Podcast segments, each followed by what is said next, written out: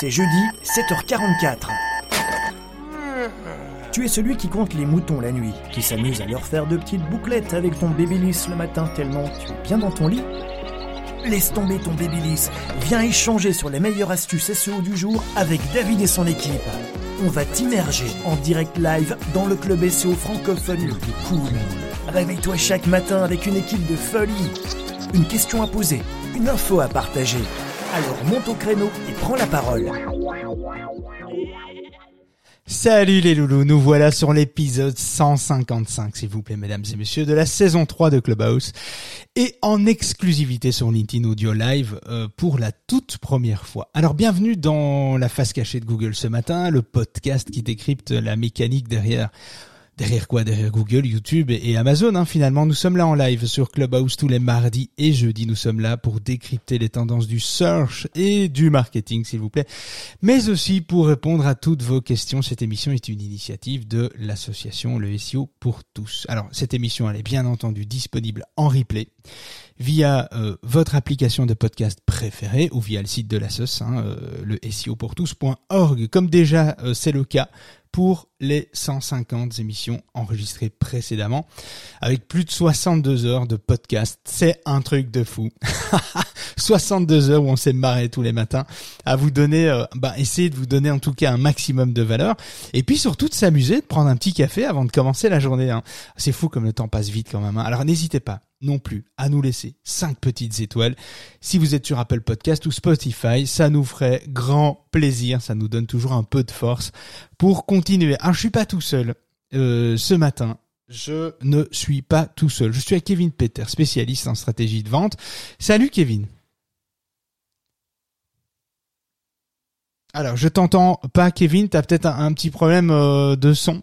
Est-ce que t'es euh, Est-ce que alors il faut savoir aussi que euh, je, je, disais donc petite spécificité. Là, ça doit être mieux. Ah voilà, Kevin, tu vas bien Ouais, ça va et toi? Ouais, petite spécificité ce matin. Nous sommes en direct euh, de LinkedIn Audio Live en plus de Clubhouse. Euh, vous pouvez donc lever la main hein, si vous voulez réagir via le stage de le stage de LinkedIn ou en appuyant en appuyant sur la petite main à droite de l'écran.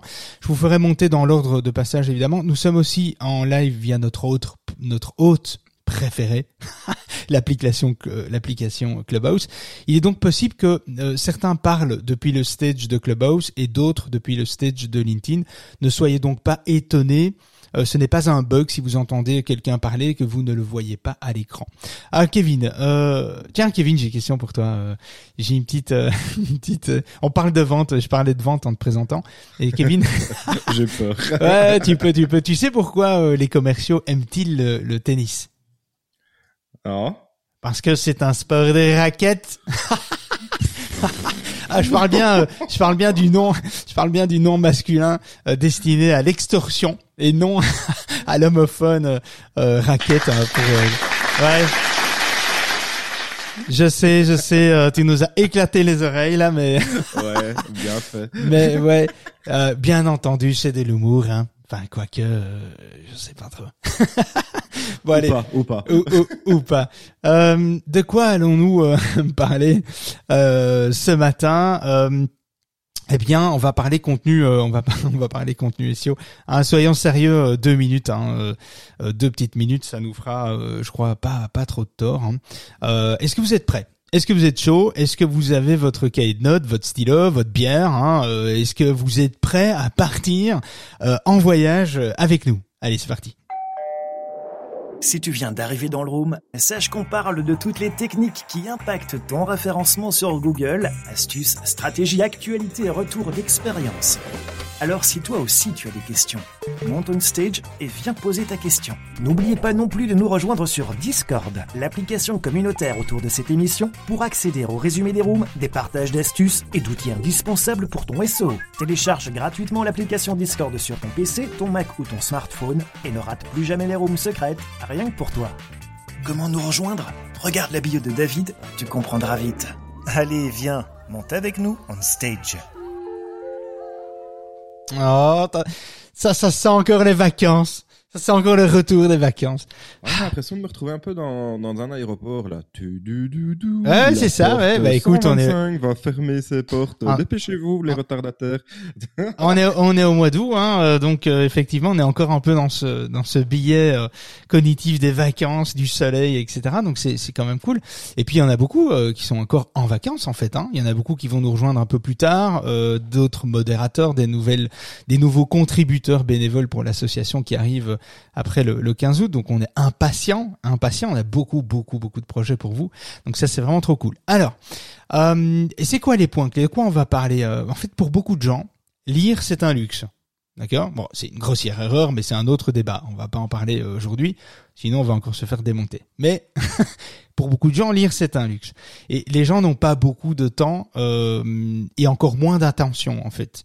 Euh, et je vais donc tenter de vous faire euh, éviter de sauter des niveaux dans votre structure de contenu, parce qu'on va parler de ça aujourd'hui.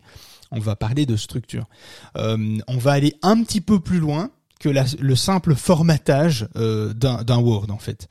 Euh, lorsque vous écrivez un, livre, euh, vous disposez de beaucoup d'espace pour développer vos idées.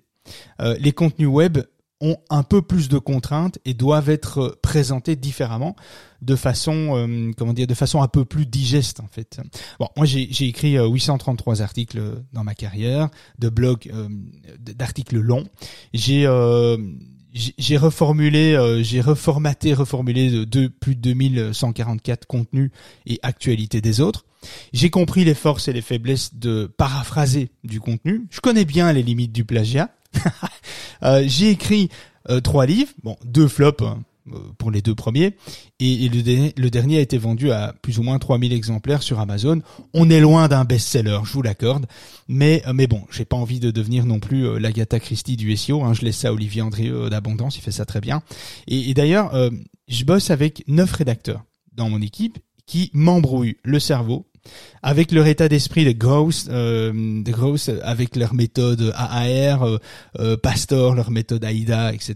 D'ailleurs, il y a un article sur le sujet sur le blog de la sauce pour vous expliquer la différence entre un, rédacteur et un copywriter, parce qu'on a tendance à un peu mélanger les choses, hein, un rédacteur et, un copywriter, comment dire, bah c'est pas le même métier en fait. Hein. C'est un peu comme Euh, je peux déjà t'arrêter euh, ouais, vas-y, vas-y. euh, mais je, te- je termine juste pour dire que ouais. euh, que le copywriter, le rédacteur, finalement, c'est un peu euh, comme comparer euh, une pomme et une poire, quoi. Elles sont bonnes toutes les deux, mais finalement, elles vous enverra pas la même sensation en bouche, quoi. Et c'est, il y a un article de blog là-dessus. on, on parle et on et on et on et on, on essaye de vous faire comprendre la différence entre les deux. Tu voulais rajouter quoi? Tu voulais me casser, je sais pas. Euh, pas t'arrêter, c'est une question plutôt. Euh, le ar, c'est- quoi?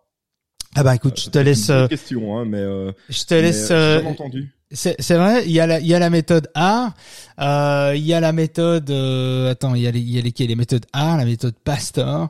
Euh, il y a en fait Aïda, c'est- j'ai entendu. ouais, il y a la méthode AR Pastor AIDA. La AR c'est finalement l'acquisition, l'activation, la rétention et le- les référents et le revenu. Ok, d'accord. Donc euh, c'est super intéressant, mais c'est pas facile de réfléchir à ça parce que c'est c'est une question de branding. C'est pas une question de marketing, c'est une question de branding. Et il y a une vidéo que je vous conseille franchement, vivement d'écouter si vous voulez comprendre toute cette notion, les billets cognitifs, euh, les méthodes art, le branding, le marketing. Ce qu'est la différence entre le branding, le marketing et le personal branding aussi, encore quelque chose de différent. Euh, allez euh, regarder euh, une vidéo de de Yann, euh, je te l'ai partagé, je crois, euh, hier soir ou, ou ce matin, je sais plus, euh, Kevin, c'était. Bah, si t'as ah ben, si l'occasion de la partager dans Clubhouse, partage-la. C'est euh, pourquoi le branding est supérieur au marketing. Et c'est euh, Yann Leonardi qui a été invité. Et c'est bon, c'est quand même 50 minutes de débat sur un petit plateau, mais c'est hyper instructif, c'est hyper intéressant. Allez voir ça, vous allez comprendre beaucoup de choses et ça va vous faire revenir à, à- à votre enfance avec Chantal Goya et Club Dorothée. Euh, donc si vous voulez faire un petit retour, un petit bac, euh, un petit retour en arrière, franchement, allez euh, allez écouter ça, c'est assez euh, assez marrant et c'est surtout euh, très enrichissant finalement. Qu'est-ce que je voulais euh, là où je voulais en venir Alors euh, tout bon contenu SEO euh, doit être attends parce que je perds parce qu'on est sur LinkedIn en même temps donc j'essaie de tenir le truc. Ah, C'est pas facile hein, de faire plusieurs choses en même temps, surtout Ah, quand on est un mec quoi. Une femme c'est plus facile, c'est dans ses gènes. bon, je déconne. Euh, on va arrêter ces blagues à la con. Euh, Je sais pas pinguer le lien, je pense que tu m'as pas mis modo. Si si t'es modo, mais euh, écoute, euh, ouais, il y a des fois ça ça marche pas toujours. Bon, bon, bref, c'est pas très grave. On fait de toute façon un résumé de tout ça. On va on va partager les sources, les sources d'inspiration finalement euh, qui sont liées à chaque sujet du jour. On vous les partagera. Euh, donc tout bon contenu doit être orienté euh, vers votre lecteur. On en a, euh, on en, on en a parlé dans, dans le, le live d'hier. Euh, le replay est disponible depuis midi hier sur le site de l'association le ou via votre application de podcast préférée, hein, l'épisode 154. Allez écouter ça, c'est un complément aujourd'hui. Euh, si vous euh, si vous devez euh, choisir entre l'empathie et, et le clivant euh, dans la rédaction de vos contenus, faites plutôt preuve d'empathie. Ça a plus d'impact pour vendre, pour euh, pour euh, pour devenir plus mémorable. Euh, les deux vont vont vont travailler l'émotion évidemment dans votre pour votre lecteur, mais abuser du côté clivant risque de vous bouffer beaucoup d'énergie. De plus, l'empathie va permettre de mieux mettre en valeur les informations digérées par le lecteur, euh, qui vont euh, jouer un rôle sur le besoin de prendre une décision éclairée sur un choix d'un produit, d'un service euh, qu'il voudrait consommer chez vous ou ailleurs, etc. Donc le, le côté empathique est beaucoup plus fort, il prend plus d'impact, euh, a plus d'impact finalement que le côté clivant. Euh, être clivant doit se mesurer, c'est intéressant de peut-être essayer de jongler, etc. Euh, mais être clivant dans son contenu euh, doit être, euh, doit se mesurer en fait. Euh, ça doit s'ajuster pour ne pas tomber dans l'excès, dans les clichés, etc.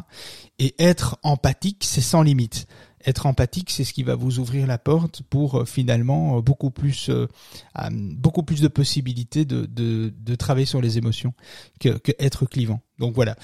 Ça, c'est un petit retour par rapport à des gens qui le sont, qui sont clivants, ceux qui ne le sont pas, moi qui ai testé, etc. Et donc, c'est vraiment, euh, je pense que c'est intéressant de, de, de- c'était intéressant de commencer par ça. Bon, bref, la réalité est que la plupart des gens ne lisent pas les contenus en ligne. D'accord? Ils prennent pas le temps. Ils l'écument, euh, ils les lisent en diagonale, etc. Euh, ils lisent sur leur téléphone euh, et se contentent finalement d'un flux d'informations pendant leur pause. Euh, avant même de, de commencer à lire, euh, ben ils peuvent faire défiler l'article pour voir si ça vaut la peine d'être lu. Donc ils vont lire en diagonale les intertitres, les titres, etc. On en parlait dans la- dans l'épisode 154 de tout ça. Euh, et on a beau avoir les meilleures idées du monde, le plus important reste de montrer qu'elles valent la peine d'être lues et comprises. Et si les gens passent trop de temps et euh, si les gens passent finalement trop de temps et d'énergie à lire vos contenus pour en extraire les idées, ben ils passeront à autre chose et ils ne reviendront pas. Euh, les lecteurs doivent pouvoir comprendre d'un seul coup, euh, d'un seul coup d'œil, de quoi traite l'article. On en revient encore une fois au, au podcast d'hier, hein, l'habillage de votre contenu, les titres, les niveaux de lecture des gens, euh, euh, les, chapeaux, les accroches, les intertitres, les tags, le- l'emphase, hein, mettre en gras, etc. Permettent de, tout ça permet de lire un, article de deux façons. Euh, écoutez le podcast 154, il est, il est complémentaire au sujet d'aujourd'hui. Franchement, il est, assez intéressant, je crois. Enfin, c'est comme si je me lançais des fleurs, mais je crois, j'espère qu'il est intéressant.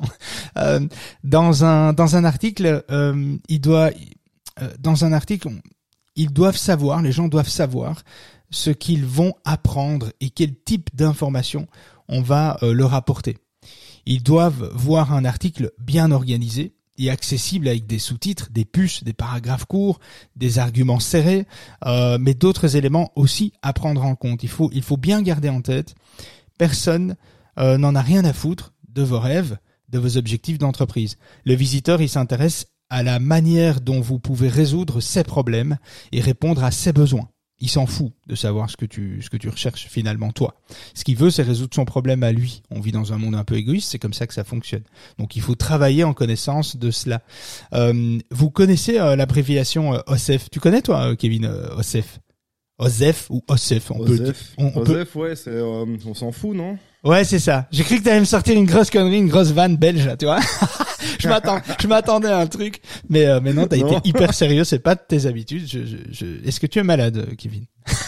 Osef, c'est un peu comme euh, Joseph, mais Ouais, sans ouais, le non. J.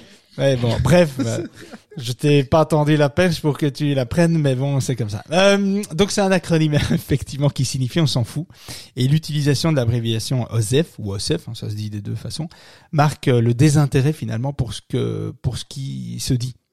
Et c'est l'une des plus grosses dures vérités à laquelle nous devons faire face en marketing. En fait, il y a énormément de gens qui s'en battent euh, les couilles, qui s'en foutent complètement euh, finalement de l'intérêt réel de, de ce qu'il de ce qu'il va lire. Tant que lui, ça lui apporte quelque chose. Donc n'héritez pas votre euh, vos lecteurs en leur faisant passer du temps devant des choses inutiles et en les faisant en, en, les faisant finalement suivre un labyrinthe de, de, de clickbait euh, pour pour obtenir de l'information euh, qu'ils veulent, hein, du putaclic et ce genre de choses. Hein. Donc il faut, je pense, veiller à faire attention par rapport à, par rapport à ça. Bravo euh, Kevin, t'as réussi à partager euh, le lien de la vidéo. Allez voir cette vidéo si vous êtes sur Clubhouse. Ouais, y avait un, et tu sais quoi, il y avait un bug. En fait, il m'avait toujours reconnu comme si j'étais dans la room d'hier. Ouais. Et bah, donc, euh, hein. donc du coup, j'étais connecté sur les sur, sur la room d'hier, comme si j'étais jamais parti de la room d'hier, et euh, je savais je sais même je savais même pas écrire dans le chat en fait. Donc, ouais, c'est assez euh, c'est assez étrange. Alors, ok, c'est réglé. ouais, au moins au moins euh, t'as trouvé quoi. Donc c'est bien, c'est cool. Allez voir cette vidéo, elle est géniale. Franchement, euh, c'est un gars incroyable. Il est, il est, talentueux, il est malin, il est intelligent et il connaît pas mal de choses sur les, les émotions à travailler euh, pour les pour le branding, pour les marques. C'est vraiment intéressant. Euh, on a beaucoup de choses à apprendre des autres. Hein. Faut pas l'oublier. Hein. Je, je, pense qu'il faut beaucoup s'entourer. C'est intéressant. Euh, faites en sorte. J'ai une petite question. Euh, je pense, je sais qu'on en a parlé quand même assez souvent. J'ai une petite question sur euh, tout ce qui est article de blog, tout ce qui est rédaction sur les sites web. Tu sais, quand tu recherches des infos, des machins, des bazars je parle pas de Facebook ou, autre chose, mais la, rédaction, quand tu vas chercher, euh, bah, hier je cherchais par exemple une info par rapport à YouTube, euh, j'ai l'impression que sur tous les sites où on, où on va, tout le monde écrit dans la même police d'écriture, tout le monde écrit à la même taille. Euh, j'ai l'impression qu'il y, qu y, a une police d'écriture qui est déterminée par défaut. Je sais qu'on en a parlé, qu'on en a déjà discuté, je pense, hier ou début ou la semaine passée, je, enfin, je sais plus. Mais c'est intéressant parce que tu, tu, poses la question, euh, la question que finalement euh, Sylvain nous a posée euh, aussi hier. Hein, euh, je sais pas si Sylvain est là, du quel côté. T'es sur LinkedIn, Sylvain. Tu avais justement euh, en fin de room, tu avais, parlé de ça, euh, de la typo, hein, effectivement. Euh, ouais, j'ai l'impression que tout le monde utilise la même. Fine, ben, on va en parler. on va on va en parler juste après. j'ai mis dans ma liste un petit un petit clin d'œil à Sylvain. Donc ça tombe bien que tu poses la question. On va on va en parler juste juste après des typos parce qu'il y a deux trois trucs je trouve qui est qui qui est à savoir. D'ailleurs, il a quitté LinkedIn et il va venir nous rejoindre sur Clubhouse. Il s'amuse à switcher de l'un à l'autre. alors, ce qui est important aussi, c'est d'abord avant de parler de typo finalement, c'est de faire en sorte que euh, qu'il soit facile pour votre lecteur de parcourir le contenu euh, et de trouver ce dont il a besoin. Euh, orientez vos lecteurs en, euh, en, en assumant euh, votre angle de votre angle, l'angle de vos articles, en assumant leur longueur, le vocabulaire que vous utilisez, la conception, la mise en page, le choix concernant le placement des annonces parce que souvent on voit quand même de plus en plus de sites qui essayent de monétiser. Donc ne mettez pas des annonces au mauvais endroit, ne cassez pas un rythme là où il faut pas le casser, etc. La stratégie des liens euh, et d'autres caractéristiques sur l'expérience utilisateur. Donc c'est quelque chose qu'il faut quand même assez bien analyser. Alors pour répondre à cela, il faut évidemment connaître à qui vous parlez, connaître euh, qui est votre client idéal. Il faut dessiner votre ligne éditoriale. On en parle aussi dans l'épisode 107 123 et 152. Vous savez, trois podcasts, même, trois heures de podcast sur la ligne éditoriale. C'est quand même assez intéressant. Euh, je vous donne les clés pour finalement créer votre ligne éditoriale. Vous donnez 50 exemples d'inspiration et vous expliquer comment euh, fragmenter sa ligne éditoriale. Ça, c'est trois podcasts, 107, 123, 152. Notez, c'est vraiment super intéressant. Vous allez sur Apple Podcast ou euh, ah, Spotify, euh, vous tapez euh, la face cachée de Google, vous, vous trouverez, ou le SEO pour tous, euh, vous trouverez assez facilement. Alors, on a parlé de ça, hier aussi. Pensez à un titre propre et bien pensé. donc, c'est-à-dire il faut, euh, il faut trouver l'équilibre entre un titre créatif et un titre clair, sans tomber dans le putaclic évidemment. Euh, dites d'emblée aux lecteurs ce qu'ils retiendront de la lecture de votre contenu. Vous êtes là pour offrir au lecteur un contenu de qualité. Veuillez à ce que votre titre, titre finalement euh, la reflète. Euh, je vous ai donné des exemples euh, dans le podcast d'hier, euh, le podcast 154. C'est vraiment intéressant. Donc je ne vais pas revenir sur ces exemples-là, parce qu'on en a parlé hier, mais en tout cas, allez voir. Utilisez aussi des, des phrases et, des paragraphes assez courts. Euh, Augustin Delporte, journaliste de formation à Montréal, a dit un jour, et je j'adore, parce que je trouve qu'il a totalement raison, c'est les lecteurs ne viennent pas pour votre site, euh, sur votre site pour trouver des, des, des écrits fleuris, et innovant. En fait, il recherche de la clarté. Et il a clairement raison. Hein. Aller droit au but. L'œil a besoin de pauses visuelles. Et donc, il est inutile d'aller euh, agrémenter de contenu euh, pour agrémenter quoi je veux dire, il vaut mieux un contenu, un contenu beaucoup plus court, mais beaucoup plus, euh, beaucoup plus, euh, je retrouve plus mes mots, mais beaucoup plus pertinent finalement, beaucoup plus juste, euh, beaucoup plus pratique, euh, pragmatique ou peu importe le synonyme qu'on a envie d'utiliser. Euh, c'est particulièrement vrai pour les personnes qui lisent sur le téléphone. Il faut quand même savoir qu'on est de plus en plus à consommer sur le mobile. Donc si un paragraphe comporte six phrases par exemple, ben il, il, peut presque toujours être coupé en deux. Ça facilite la lecture, en tout cas pensez à votre lecture mobile. Et si vous voulez prioriser votre lecture via euh, petit euh, device, euh, mobile, smartphone, tablette, etc. Peut-être aller voir dans vos Google Analytics, voir la proportion de visites et de lectures. Est-ce que vous avez 50% de vos visites depuis un mobile, une tablette? Est-ce que ça représente 80% 20% Et en fonction du pourcentage que ça représente, adapter et prioriser. il faut toujours prioriser toutes ces actions dans la vie, en fait, dans sa vie privée. Donc pourquoi pas le faire dans sa vie professionnelle et pourquoi pas dans sa stratégie de contenu. Donc si à un moment donné 80% de vos lecteurs sont sur mobile, ben, faites un, un peu plus d'efforts, en tout cas sur mobile, pour que ce soit plus agréable, plus aéré, plus facile à la lecture. Euh, Julie Rochon, euh, stratège en visibilité web, euh, confirme dans un justement dans un billet d'Augustin que je trouve très juste. C'est la raison pour laquelle je trouve euh, intéressant de vous partager ça ce matin. Le rythme est hyper important quand on parle de contenu diffusé sur le web. Qu'il s'agisse d'un article de blog, d'un texte informatif sur un site web, euh, de publication sur les médias sociaux, il est nécessaire d'aller droit au but. On évite, euh, on évite les longueurs euh, trop de détails, des mots qui n'apportent aucune valeur, au contenu, euh, pour se concentrer sur ce qui est vraiment nécessaire à la compréhension du lecteur. Une phrase d'accroche courte, un contenu pertinent, aéré, donne, euh, envie de consommer le contenu dans son entièreté plutôt qu'en diagonale en fait. Créer du contenu efficace pour le web et les réseaux sociaux, ça demande de la pratique, mais c'est possible. Et je trouve ça très juste euh, ce qu'elle dit. Et c'était marrant parce que pendant un moment, ces dernières années, en fait, euh, on a vu l'inverse se produire. Euh, beaucoup de gens qui écrivent des longs contenus, euh, du storytelling, voilà, storytelling, voilà, le truc qui est venu sur le marché, qui est venu dans la bouche des francophones, le storytelling, hein, ça vient des États-Unis, voilà, c'est tout le monde est chaud et tout le monde et en fait beaucoup n'ont pas compris, c'est que on peut faire du storytelling en produisant un contenu très court et percutant. Euh, aujourd'hui, on revient et en fait pourtant aujourd'hui justement on en revient à la base du contenu court et pertinent et le storytelling n'a pas besoin d'un contenu long pour impacter en fait euh, parce qu'on a tendance à, à lier le storytelling à des contenus assez longs, euh, assez aérés, etc., avec des phrases très très courtes, impactantes mais longs. Et ben storytelling c'est pas forcément ça l'idée. Donc c'est aussi intéressant de, de, de, comprendre les mécaniques par rapport à ça et les attentes des gens. Les gens ont de moins en moins le temps. Donc essayer d'être beaucoup plus euh, de couper court finalement à ce que vous dites et, et, essayer d'amener quelque chose de percutant. Voilà, ne vous répétez pas comme je fais tous les matins, tout le temps, quoi. Soyez plus impactant. Pourtant, j'écris mes scénarios et tout. J'essaie de tenir la cadence parce que sinon, c'est pas 40 minutes de room qu'on fait, c'est une après-midi. Et, et, ça, c'est vraiment le truc. Moi, j'aime bien parler, hein, donc je vous le dis tout de suite. Bon, bref. Alors. Non. Non. Ça, bah non. Bah non. alors, euh, utiliser les listes à puces pour deux raisons.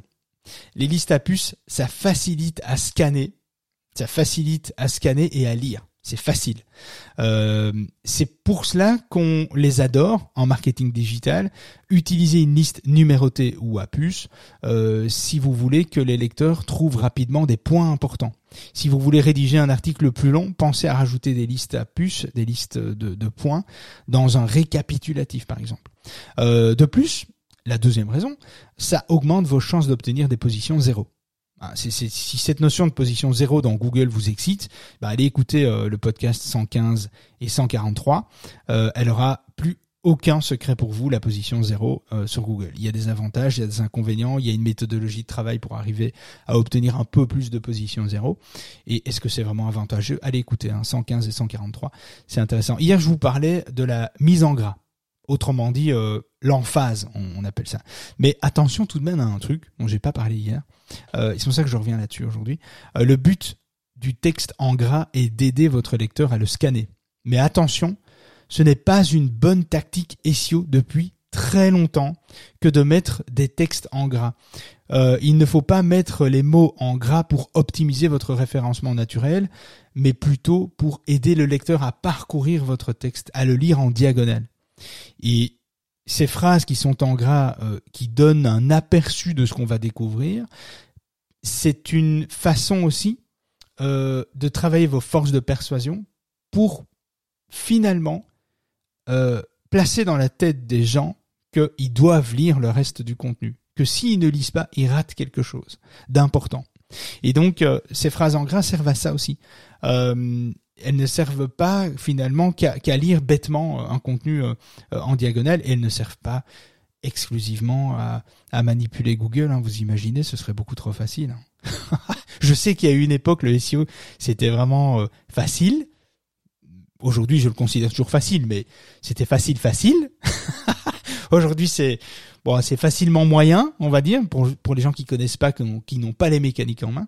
Mais sinon, c'est pas très compliqué le SEO. Mais voilà, ça ne s'arrête pas à ça, quoi. Euh, choisissez aussi des images mémorables pour soutenir l'attention de votre euh, lecteur. Ne choisissez, ne choisissez pas des images génériques que tout le monde a vues des centaines de fois. Avant de parler des images, David, euh, en ce qui concerne la police, est-ce qu'il y a une police d'écriture qui reprend Google, euh, qui reprend ou qui a des avantages par rapport à, la lecture pour Google? Donc toi, tu as vraiment envie de, parler des... J'ai vraiment envie de savoir des, des, des, Ouais, ouais, t'es impatient. J'ai vraiment envie de comprendre pourquoi tous les sites sont écrits de la même façon, en fait. Euh, enfin, de la même façon. Que, que tous les sites ont la même taille, que les, la police d'écriture est, souvent la même, et, euh, ou quasiment tout le temps la même. Et je voudrais vraiment comprendre pourquoi, et est-ce qu'il y a une, une partie technique derrière qui, qui permet. Et après, j'ai des questions sur les images aussi. Mais... Euh, Putain, mais, tu veux euh... sauver, euh, euh, Kevin Tu es, tu es euh... chaud patate ce matin. Là. Chaud patate. J'ai des questions partout. Ouais, ouais, je vois que tu as des questions. Bon, alors, écoute, j'ai rajouté ce, ce matin un, un, quelques notes par rapport à ça pour répondre d'abord à Sylvain. Je savais pas que tu allais venir m'emmerder avec ça. non, je déconne. Mais, mais, euh, enfin, quoi que, je sais pas si je déconne. Mais, mais en tout cas, Sylvain avait, avait euh, euh, soulevé le, truc hier en fin de room et nous n'avions pas eu le temps de débattre réellement. Alors ce matin, on, on va mettre ça sur la table et en plus comme t'es chaud aussi. donc oui, attention au choix des typographies. Les polices de, de caractères de type écriture à la main, Hein, sont populaires, euh, mais elles sont difficiles à lire, par exemple sur, le web. Hein, lorsque vous publiez un, texte sur le web, évitez euh, ce type d'écriture. il faut faire attention à plusieurs, je pense à plusieurs points. Euh, les polices de, caractères sont facilement, il faut, il, faut, il faut penser à des polices de caractères facilement lisibles particulièrement pour des écrans de smartphone en fait. Il faut jamais oublier la, partie euh, mobile qu'on a tendance à un, peu mettre de côté. Euh, le contraste entre les couleurs d'arrière-plan et les couleurs de texte doivent être aussi prononcés. Il doit y avoir une vraie différence entre entre l'arrière-plan et la couleur de la de la typo pour que ça ressorte directement, que ça saute bien aux yeux. Et puis l'italique doit être le moins utilisé possible car il est beaucoup plus difficile pour les yeux de, de finalement, ça demande un, un effort supplémentaire énergique pour lire de l'italique. Donc utiliser l'italique quand c'est vraiment nécessaire. Donc ça c'était trois points que, que je trouvais intéressants qui reviennent souvent sur la table dans la réflexion euh, typographique.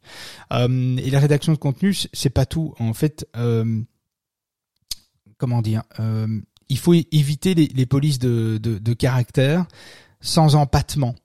Et c'est là où, on en, où je vais répondre à ta question euh, finalement. La lisibilité est une stratégie payante en termes de SEO. La lisibilité la lisibilité d'un contenu. Euh, les polices sans sérif, donc les empattements, sans sérif c'est les empattements, euh, sont meilleurs pour une lecture plus rapide. Donc tout designer vous le dira, le choix de typographie impacte la lisibilité, mais aussi l'image de la marque de l'entreprise. Les empattements sont les, les ah, comment expliquer ça? Les empattements sont les, les petites lignes qui se détachent du bas des lettres on le voit facilement, assez facilement sur la police Times New Roman. On, on, voit qu'il y a une espèce de de, de, de, de petites lignes qui se détachent du bas des lettres. Alors certains ne le verront pas, mais mais mais ça se voit. C'est mathématique, c'est voilà, c'est techniquement ça se voit. Et les polices sans empattement n'en ont pas. Elles sont plus propres, elles sont plus agréables à la lecture, elles sont moins fatigantes à lire, ce qui signifie que nos yeux peuvent les scanner plus rapidement, avec un débit plus important. Donc avec un débit de lecture plus important aussi. Parmi les polices sans empattement les plus courantes, on trouve euh, euh Arial par exemple, euh, Helvetica, Helvetica. Je sais pas si, je le prononce bien, mais c'est plus ou moins ça aussi. Euh, si vous n'êtes pas certain euh, de la taille de vos polices, euh, si elle est assez grande, si elle n'est pas trop petite, etc., essayez-la sur différents écrans. N'oubliez pas le mobile. Euh, pour le plus grand bonheur finalement des lecteurs et un référencement optimal, optimal pardon, vous devez vous assurer qu'elle est euh, qu'elle est bien lisible sur les téléphones et les ordinateurs portables et les tablettes. Euh, C'est-à-dire que certaines polices, bizarrement avec les thèmes qu'on utilise, les CSS, etc., il y a des polices qui qui peuvent se déformer sur euh, sur tablette ou sur mobile, etc. Ou même sur un ordinateur portable. On a déjà vu des changements de police entre un, un, entre une page sur un Safari euh, Mac et un MacBook, par exemple. Un MacBook. on a déjà vu des, déformations très légère mais présente dans certaines polices. Donc, euh, donc voilà, si vous voulez pas prendre de risques, vous prenez un Arial, un Helvetica et, et là on n'est plutôt pas. N'utilisez pas du New Times Roman, quoi qu'il y en a qui l'utilisent. C'est pas choquant, ça va pas, ça va pas euh, déstabiliser l'utilisateur, mais si vous voulez euh, finalement jouer sur les détails, c'est c'est important. Par exemple pour nous, on, on avait placé la taille de nos textes sur 14 pixels pendant des années. Euh, entre 12 et 14, euh, comme la plupart des, sites encore aujourd'hui, euh, jusqu'au jour où on a fait un test. On s'est dit tiens, il y a quand même des on fait beaucoup de veille donc on lit beaucoup de choses il y a quand même des médias qui sont super agréables à lire très confortables et donc on se dit tiens on va une fois analyser ça et on voit on voit le, donc le type de typo qu'ils utilisent sans empattement du coup et et les tailles et en fait on a on a adapté on est passé en police d'écriture entre 17 et 19, c'est assez grand. Hein. et, en fait, finalement, le comportement de, de l'utilisateur et la perception qu'il avait de nos contenus a changé. Passant d'un taux de lecture de 62% à 91% sans changer l'impact du message dans, l'écriture de contenu. Juste la taille de la typo. Donc là, euh, il y a quelque chose à faire. je ne sais pas si j'ai répondu à, tes questions, à tes interrogations. Ouais, et alors il y a deux, euh, il y a deux interventions dans le chat qui sont aussi sympas. Une de Marie-Émilie qui dit que c'est pas compréhensible non plus pour les lecteurs vocaux, pour les personnes malvoyantes. Euh, donc je savais pas que la police d'écriture pouvait euh, pouvait impacter la, la, partie pour les, les, personnes qui étaient malvoyantes et qui utilisent un programme de lecture par exemple. Ça je ne savais pas. Je pensais que c'était de manière informatique. Peu importe l'écriture, c'est juste du visuel. Mais visiblement, apparemment, ça ça, ça impacte aussi les lecteurs vocaux. Et alors l'autre chose euh, de Frédéric qui nous dit que les, que les polices sont souvent euh, proposées par les, des éditeurs web du type euh, TinyMCE. Oui. Euh, je sais pas si je le prononce bien, et qu'il faut éviter de mettre des polices custom qui sont téléchargées en CSS parce que ça peut alourdir et ralentir la page aussi. Euh, oui, le mieux c'est d'utiliser euh, dans les polices par défaut qu'on retrouve euh, sur toutes les machines, tous les éditeurs de contenu, etc. C'est mieux d'aller choisir là-dedans que d'aller amener un, un, une police euh, effectivement euh, custom quoi. Ouais, ça je suis complètement euh, complètement d'accord. Pourquoi réinventer la roue, essayer de faire la différence? Essayez n'essayez pas de faire la différence avec une typo dans enfin putain, il y a y a plein de manières au niveau digital marketing de faire la différence quoi. Et donc n'essayons pas de faire la différence avec des trucs qui vont finalement alourdir et rendre la charge de, de, du site beaucoup plus lourd beaucoup plus lourde. Donc donc ouais, je suis complètement euh, d'accord avec ça. Et Marie-Émilie, euh, euh, ben je pensais que tu étais en vacances. Euh, donc euh, future euh, euh, contributeuse. Je sais pas si on dit contributeur, contributeuse, ça fait bizarre. C'est comme entrepreneur et entrepreneuse. Moi je dis entrepreneur avec un. E. Bon bref, c'est un débat aussi, je crois. hein. Euh, et donc Marie-Émilie est spécialiste aussi en écriture. Donc ça et donc ça c'est vraiment intéressant l'écriture inclusive et tout en plus. Et on va bientôt faire un podcast là-dessus. Donc Marie-Émilie viendra certainement bien prendre parole et nous donner des bons petits tips, des bons petits conseils par rapport à par rapport à tout ça. Est-ce que tu es content euh, d'avoir parlé de typographie, Kevin Je, je suis très content, je t'en parlerai mardi euh, parce que Sylvain est content quand je parle de typographie. je t'en reparlerai mardi, du coup. Ok. Bon. Euh, alors, euh, ouais, j'en reviens aux, aux images euh, du coup. Euh, donc, choisissez, choisir des images mémorables, c'est vraiment euh, intéressant pour soutenir l'attention de votre lecteur. Donc, évitez d'utiliser des images génériques euh, que tout le monde a vues hein, des, centaines de fois. hein. Adobe Stock, Pixabay, euh, iStock Photo, etc. Euh, essayez de, de choisir une image qui attire l'attention et qui suscite l'émotion. Faites vos, vos propres clichés photos, vos propres clichés, vos photos. Canva, par exemple, vous donne la possibilité de personnaliser vos illustrations. Alors, il y en a qui détestent Canva. C'est pas la question. Mais en tout cas, il fait son job. C'est-à-dire qu'il vous permet d'amener des illustrations, d'en utiliser, de les adapter, d'utiliser les vôtres et de d'amener euh, du contextuel dessus, etc. Euh, du, du texte, du texte aux photos, etc. Donc, avec les téléphones de nos jours, vous pouvez faire des clichés exceptionnels. Quand tu vois les Samsung, les iPhones, machin, tu peux faire, enfin, tout est dans la créativité. Tu peux faire ce que tu veux.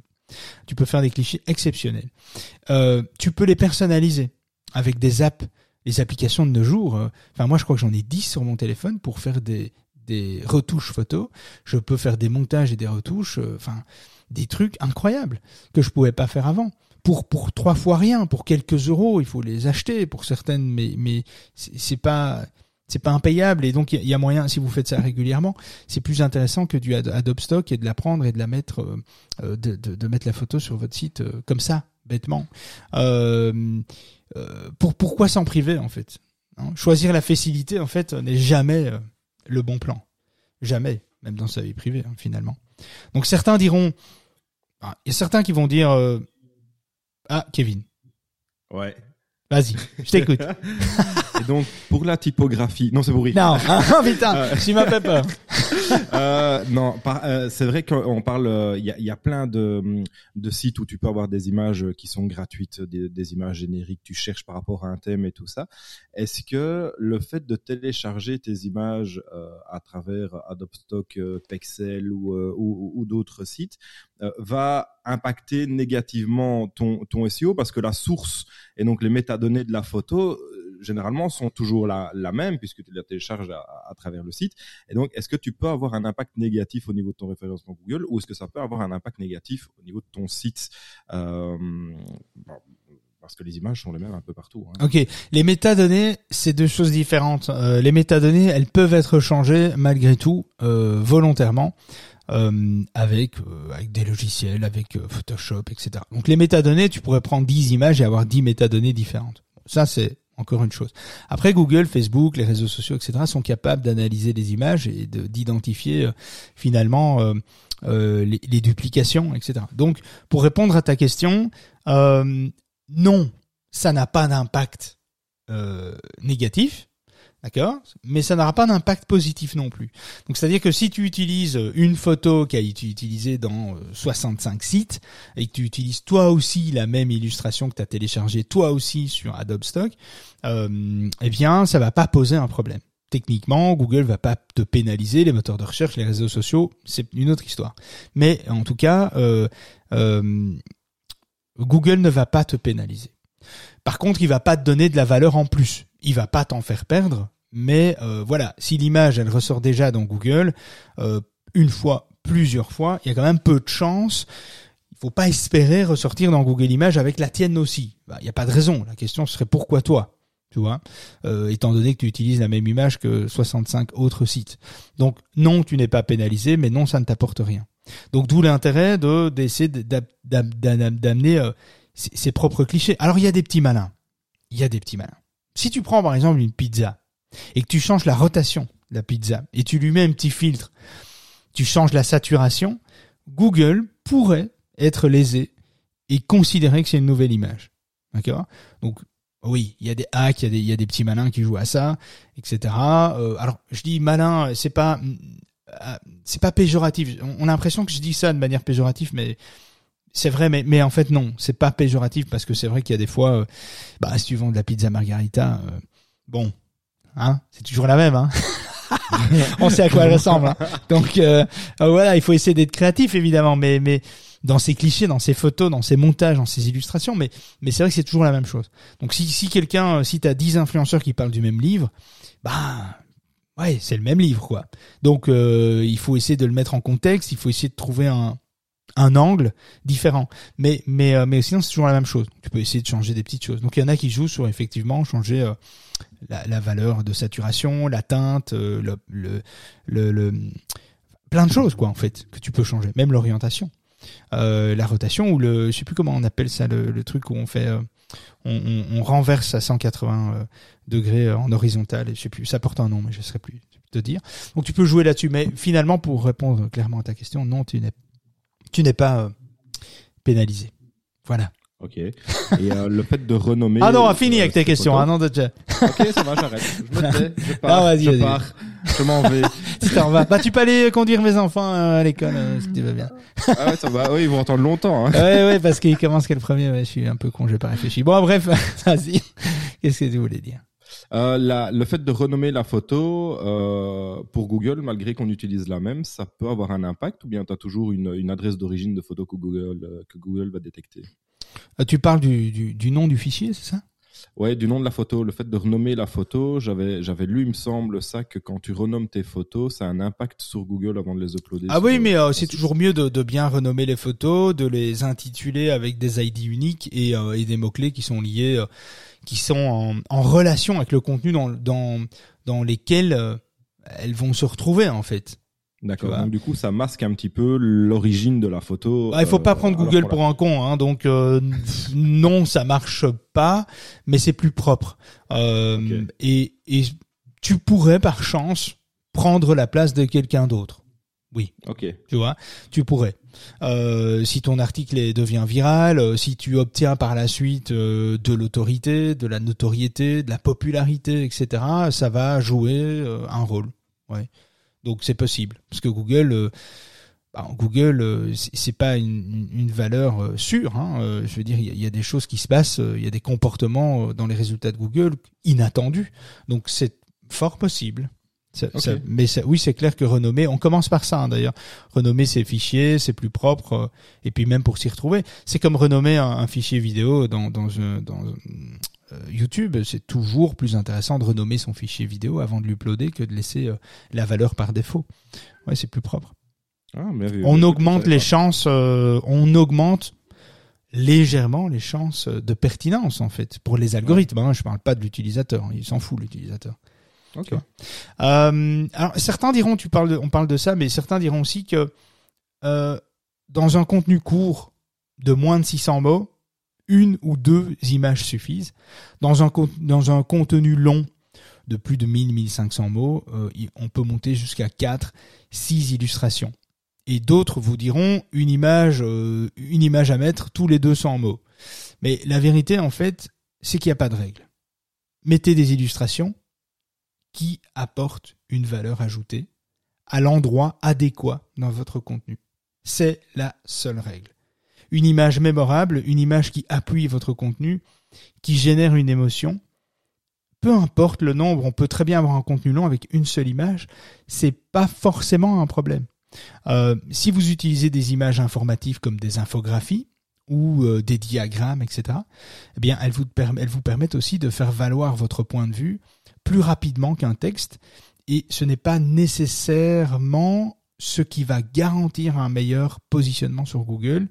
Euh, mais cela peut faire toute la différence pour les visiteurs. Les infographies, on sait que c'est quelque chose qui plaît, qui fonctionne bien. Ça ne veut pas dire que tu vas être mieux positionné immédiatement, mais faire une infographie te permet déjà de ressortir dans les résultats de Google, dans Google Images, euh, sauf si c'est une infographie de quelqu'un d'autre, etc. Ça a moins de poids, moins d'impact. Hein, si tu fais ta propre infographie, ce que tu peux très très vite faire avec Canva. Hein. euh, par exemple. Il y, a, plein d'autres outils, mais on parlait de Canva, on va rester là-dessus aujourd'hui. Euh, les infographies, c'est intéressant.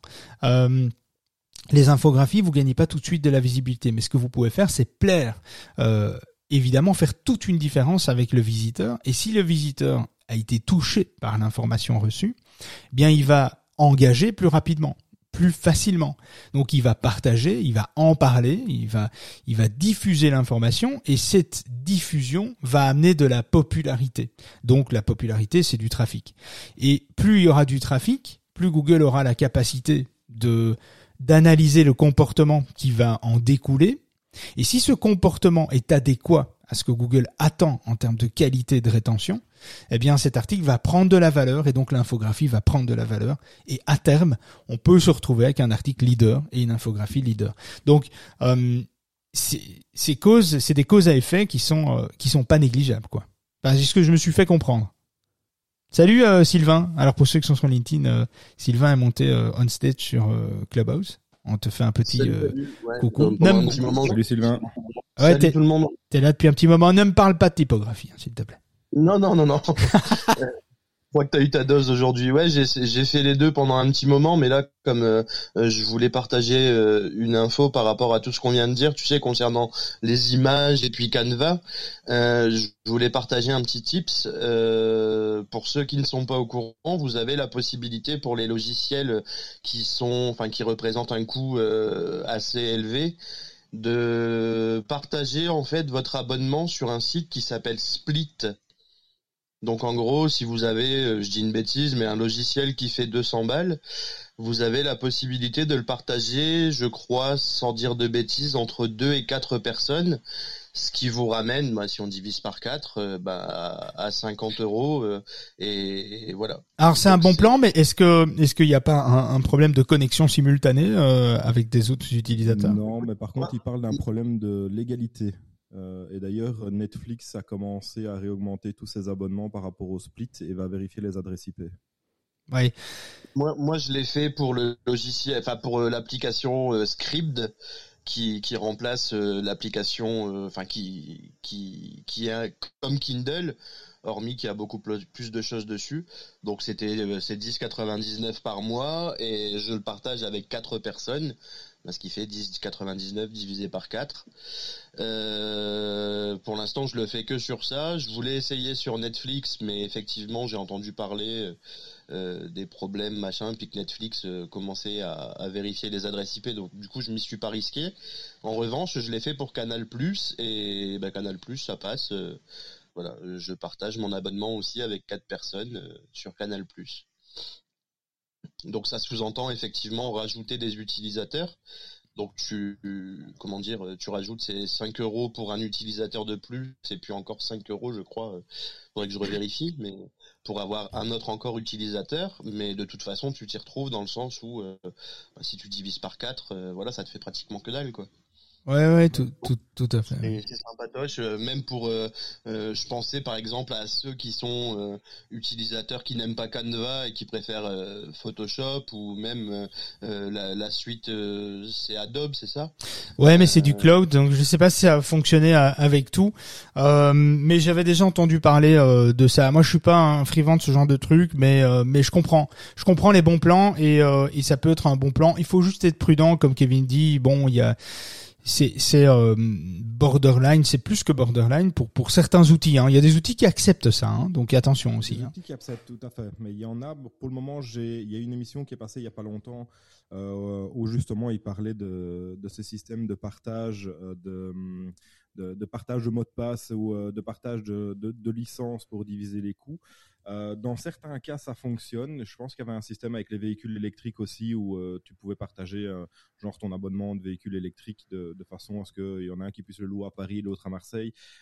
Et, ça fonctionnait. Mais je sais que par exemple Netflix est à la recherche des gens qui partagent parce qu'ils vont réaugmenter fortement les abonnements. Et aussi il y a une radiation qui va être faite par rapport par rapport aux personnes qui, qui, qui utilisent ça parce que c'est quelque part détourner le système et c'est pas 100% légal dans certaines apps. Maintenant, il y en a qui acceptent, il y en a qui n'acceptent pas. Donc, peut-être bien se renseigner quand même avant pour éviter de se faire. Euh... ouais, se faire avoir. Après, euh, Netflix c'est compréhensible hein, parce que t'as Netflix, c'est quand même une, c'est quand même 100 millions d'utilisateurs qui utilisent Netflix sans payer. Euh, ben voilà quoi, c'est fait presque un milliard d'euros de pertes euh, et, et, donc euh, donc c'est quand même c'est quand même colossal. Donc euh, je comprends qu'il y ait une, une envie finalement de protéger son business model et et voilà et ouais c'est c'est euh, c'est un débat. Hein. Putain, il y en aura quelques-uns de débats euh, qu'on pourrait faire. Hein. Clairement. Bon, c'est pas des débats où j'ai envie de me taper sur la gueule avec les autres, mais mais euh, mais, mais, non, mais franchement, euh, je comprends, je comprends le partage de bons plans, en tout cas, euh, Sylvain. Donc pas de stress avec ça, en tout cas. donc voilà, chacun sa façon de voir les choses et de, de, de tester. Et je, je comprends, hein, je comprends. Une petite anecdote pour terminer là-dessus, Sylvain, et merci pour pour ton partage. C'est que c'est vrai qu'on utilise, ben nous on utilise par exemple Marcopy pour la réécriture des résumés entre les articles et les réseaux sociaux, ce qui nous permet d'éviter le duplicate content, euh, la, duplication de contenu. Donc Marcopy euh, est un logiciel basé sur l'intelligence artificielle qui a comme promesse de d'aider les rédacteurs à rédiger, à trouver leurs idées, euh, à écrire du contenu en mode intelligence artificielle. Il y a encore du chemin, je vous rassure. Ne vous bousculez pas. Il y a encore beaucoup de choses à améliorer, mais il y a quand même un très très bon début. Il y a quand même des choses assez impressionnant.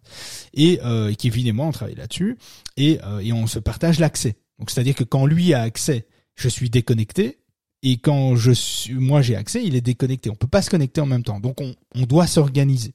Et j'ai contacté l'équipe et je dis voilà, moi dans ma boîte j'ai deux personnes qui ont besoin d'avoir accès. Euh, Est-ce qu'il y a une solution? Je pensais qu'il allait me dire bah ouais attends, euh, je vais te donner un accès. Non, l'abonnement coûte 100 balles par mois et il me dit bah c'est 100 balles supplémentaires. Je dis euh, attends, je dis c'est une blague, euh, je dis 100 balles, euh, enfin je vais pas payer une deuxième licence parce que j'ai un collaborateur qui veut travailler sur les mêmes projets que moi. Enfin, quelle est la valeur ajoutée?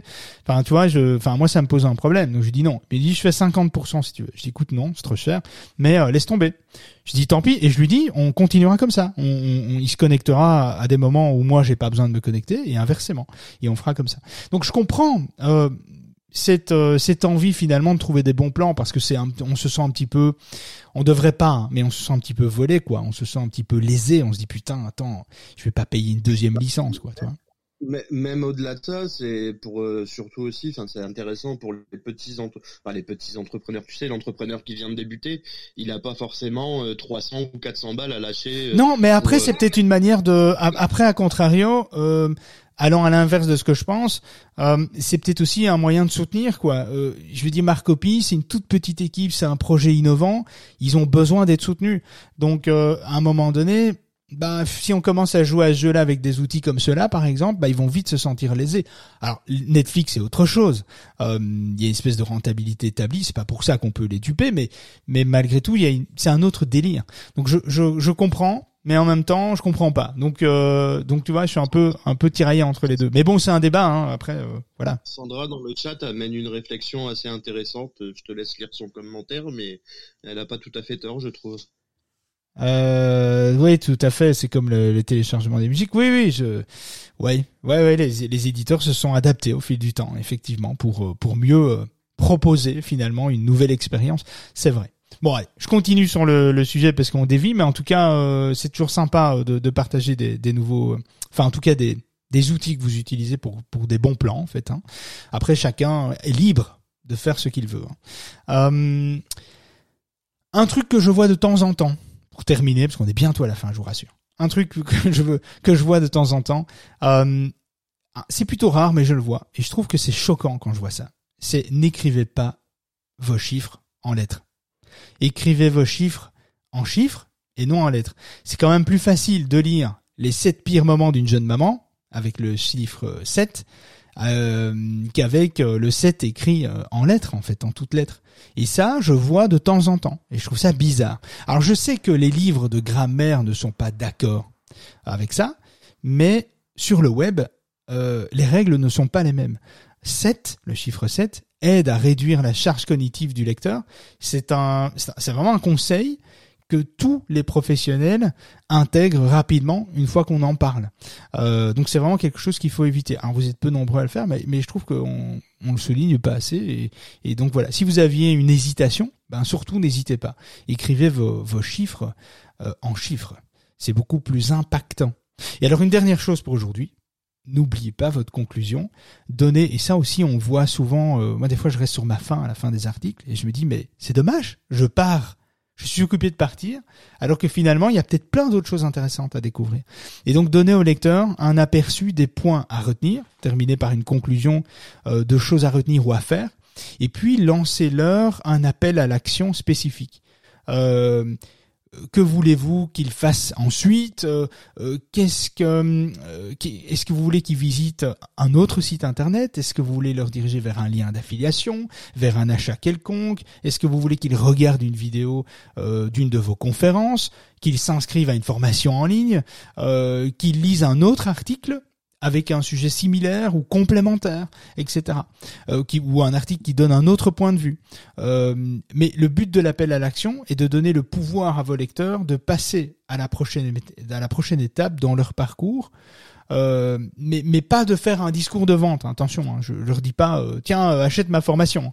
maintenant que tu as lu ça, achète ça, ça va un beau complément, ça va t'aider. Non, ça tout le monde s'en fout et puis tout le monde connaît la mécanique quoi. Donc il faut être un peu plus malin. Mais mais créer de la rétention et de la fidélisation pour ensuite dans son modèle art arriver Bon, on l'a, on l'a activé. C'est intéressant finalement de, de jouer la, la, fidélisation et la rétention. Et donc dans son modèle art, c'est, intéressant. Allez voir hein, AAR, euh, euh, enfin le modèle art et AIDA. Allez voir un petit peu. Euh, beaucoup connaissent, hein, mais c'est un bon petit rappel, je trouve c'est intéressant. Essayez d'inclure ce modèle art. Ce modèle art, c'est pas un modèle art pour une boîte, pour votre entreprise. C'est un modèle art pour la création de vos articles. C'est un modèle art pour lorsque vous voulez euh, proposer un article pour des journalistes, vous voulez rentrer en contact avec des journalistes, il y a une manière de faire. Donc le modèle art, c'est une méthodologie finalement de branding. Et le branding, c'est vous avez un branding spécifique pour chaque action dans l'entreprise. Et pas que pour c'est pas c'est pas un branding pour l'entreprise. C'est une façon de faire pour contacter les journalistes avec une un système de d'acquisition de, rétention euh, de revenus euh, d'acquisition pour les journalistes, pour les lecteurs de vos articles, pour les clients euh, des formations pour que eux achètent autre chose, reviennent, etc. Enfin, il y a vraiment le modèle art s'applique à, différents segments de votre activité. Et euh, c'est vraiment intéressant de aller voir la vidéo euh, que Kevin vous a partagé tout à l'heure. Et sur le site de la sauce vendredi donc demain vous aurez le résumé avec toutes les sources que je vous conseille d'aller voir. C'est vraiment très très enrichissant Prenez un peu de temps, c'est intéressant. Euh, le but euh,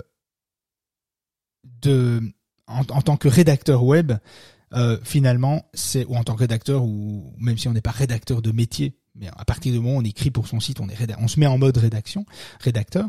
Donc en tant que rédacteur web, on doit diriger clairement le parcours du lecteur. C'est à nous à lui donner finalement la direction dans laquelle il doit aller. Alors maintenant que vous avez euh, que tout ça a été dit, la prochaine étape pour vous est de tout simplement d'améliorer votre rédaction web pour les robots des moteurs et pour les humains.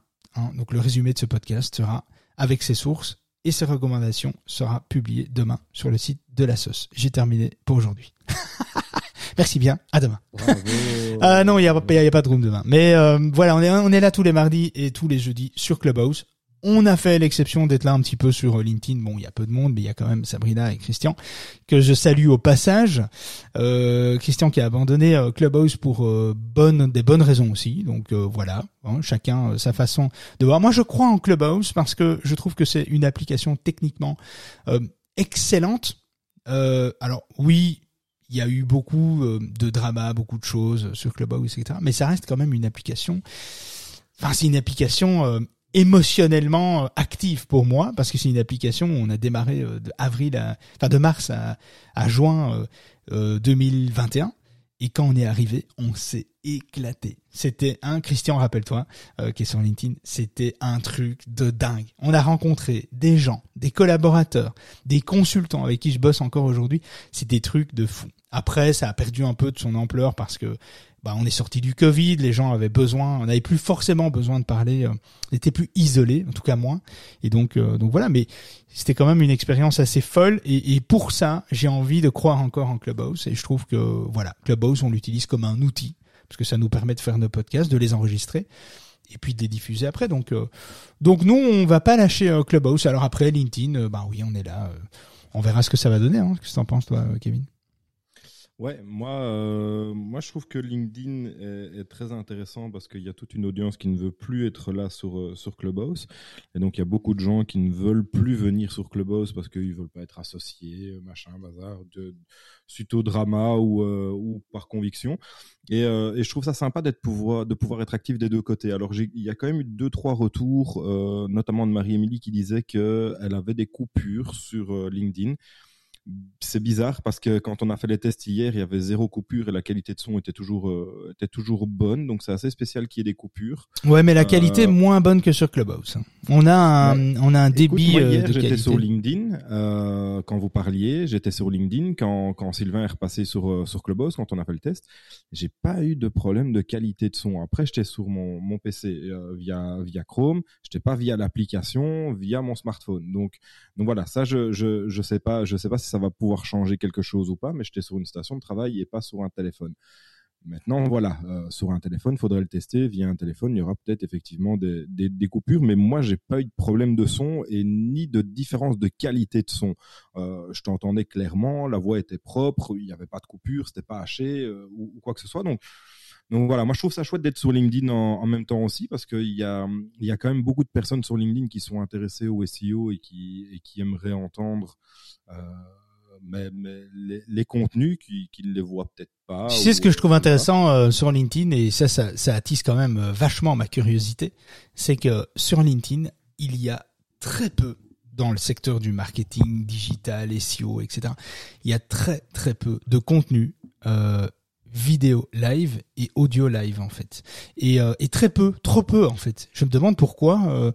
Euh, LinkedIn n'exploite pas ça. J'ai un peu l'impression, euh, je on en a parlé hier aussi dans une autre room, mais j'ai un peu l'impression qu'il y a un peu cette peur de dire une bêtise. Et, il faut pas avoir peur, hein, parce que dire des conneries, on en dit tous, hein, euh, et on en dira encore, et j'en dirai aussi. Et je donnerai certainement des fois des mauvaises informations, et je reviendrai dessus, c'est pas grave.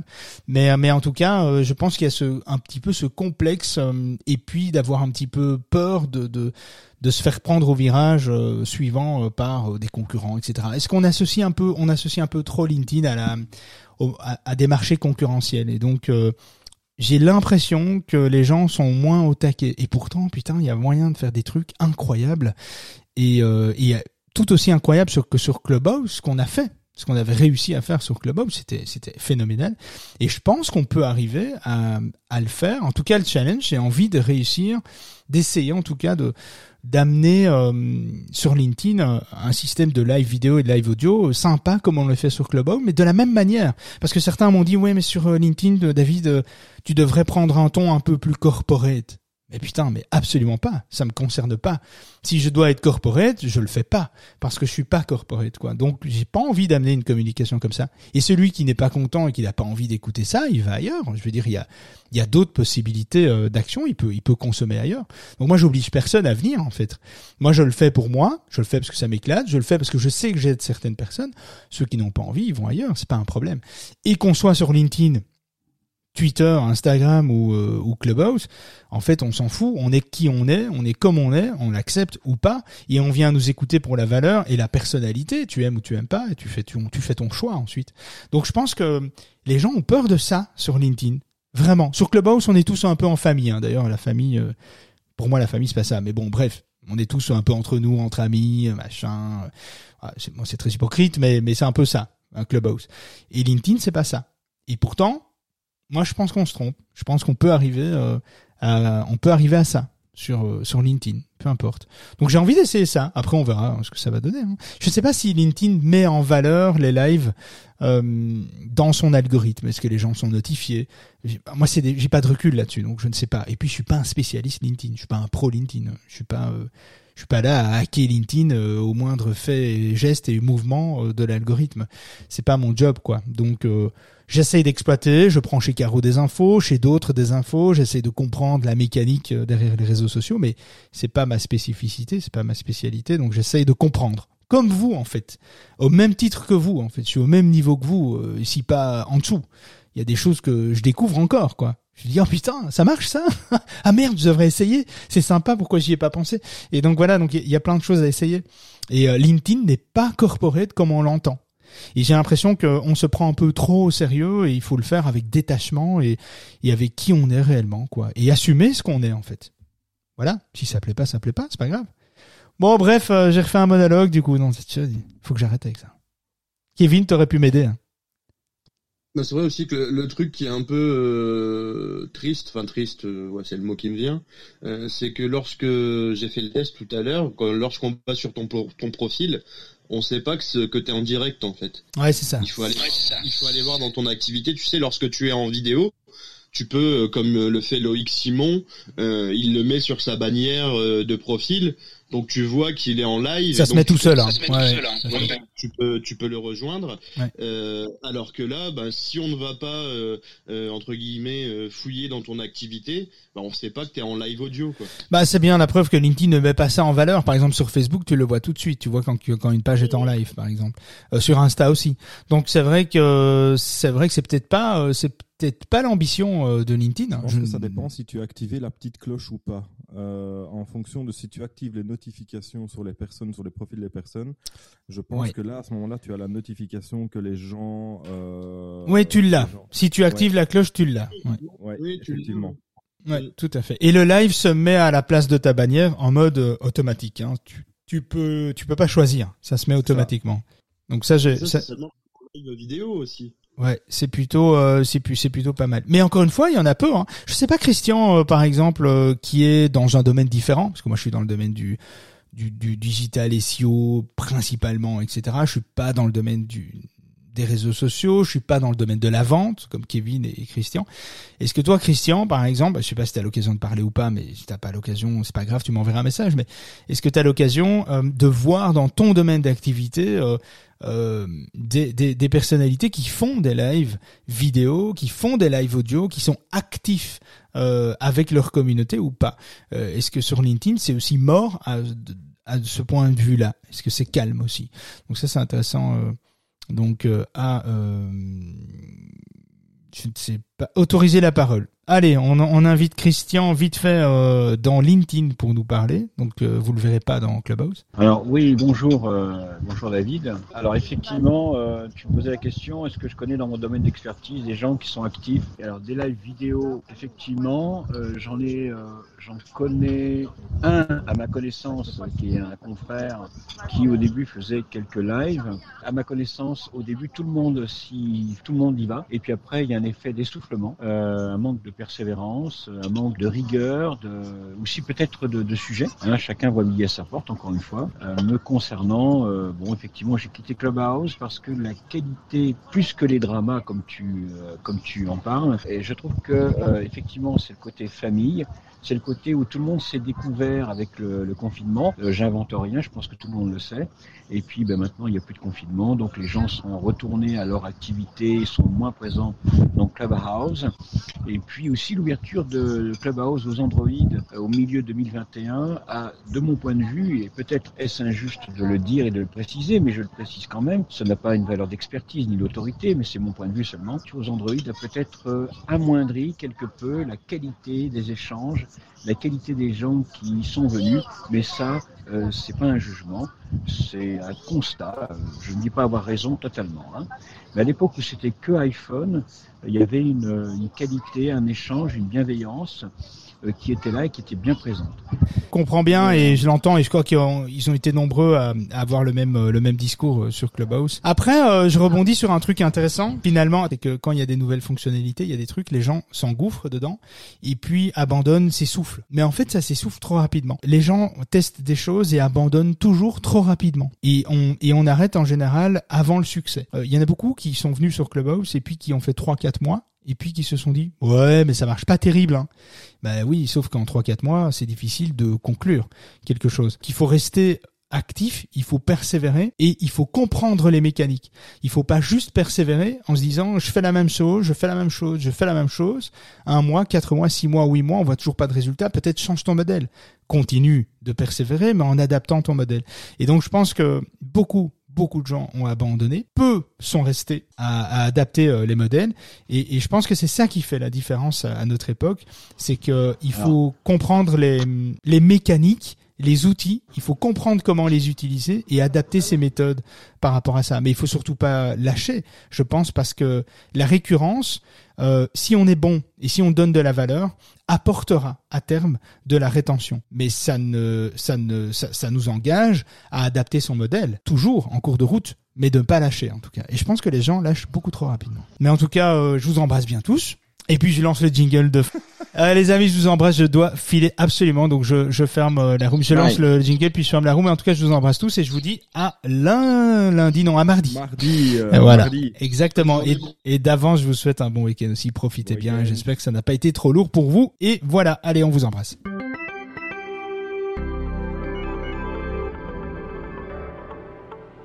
On a bien rigolé, mais on arrête pour aujourd'hui. David et son équipe reviennent dans le club de la face cachée de Google en direct, 7h44, avec une nouvelle astuce ou une actu croustillante à ne pas manquer. N'oublie pas de t'abonner au club, de programmer ton réveil et de te brosser les dents avant de monter sur scène. On compte sur toi.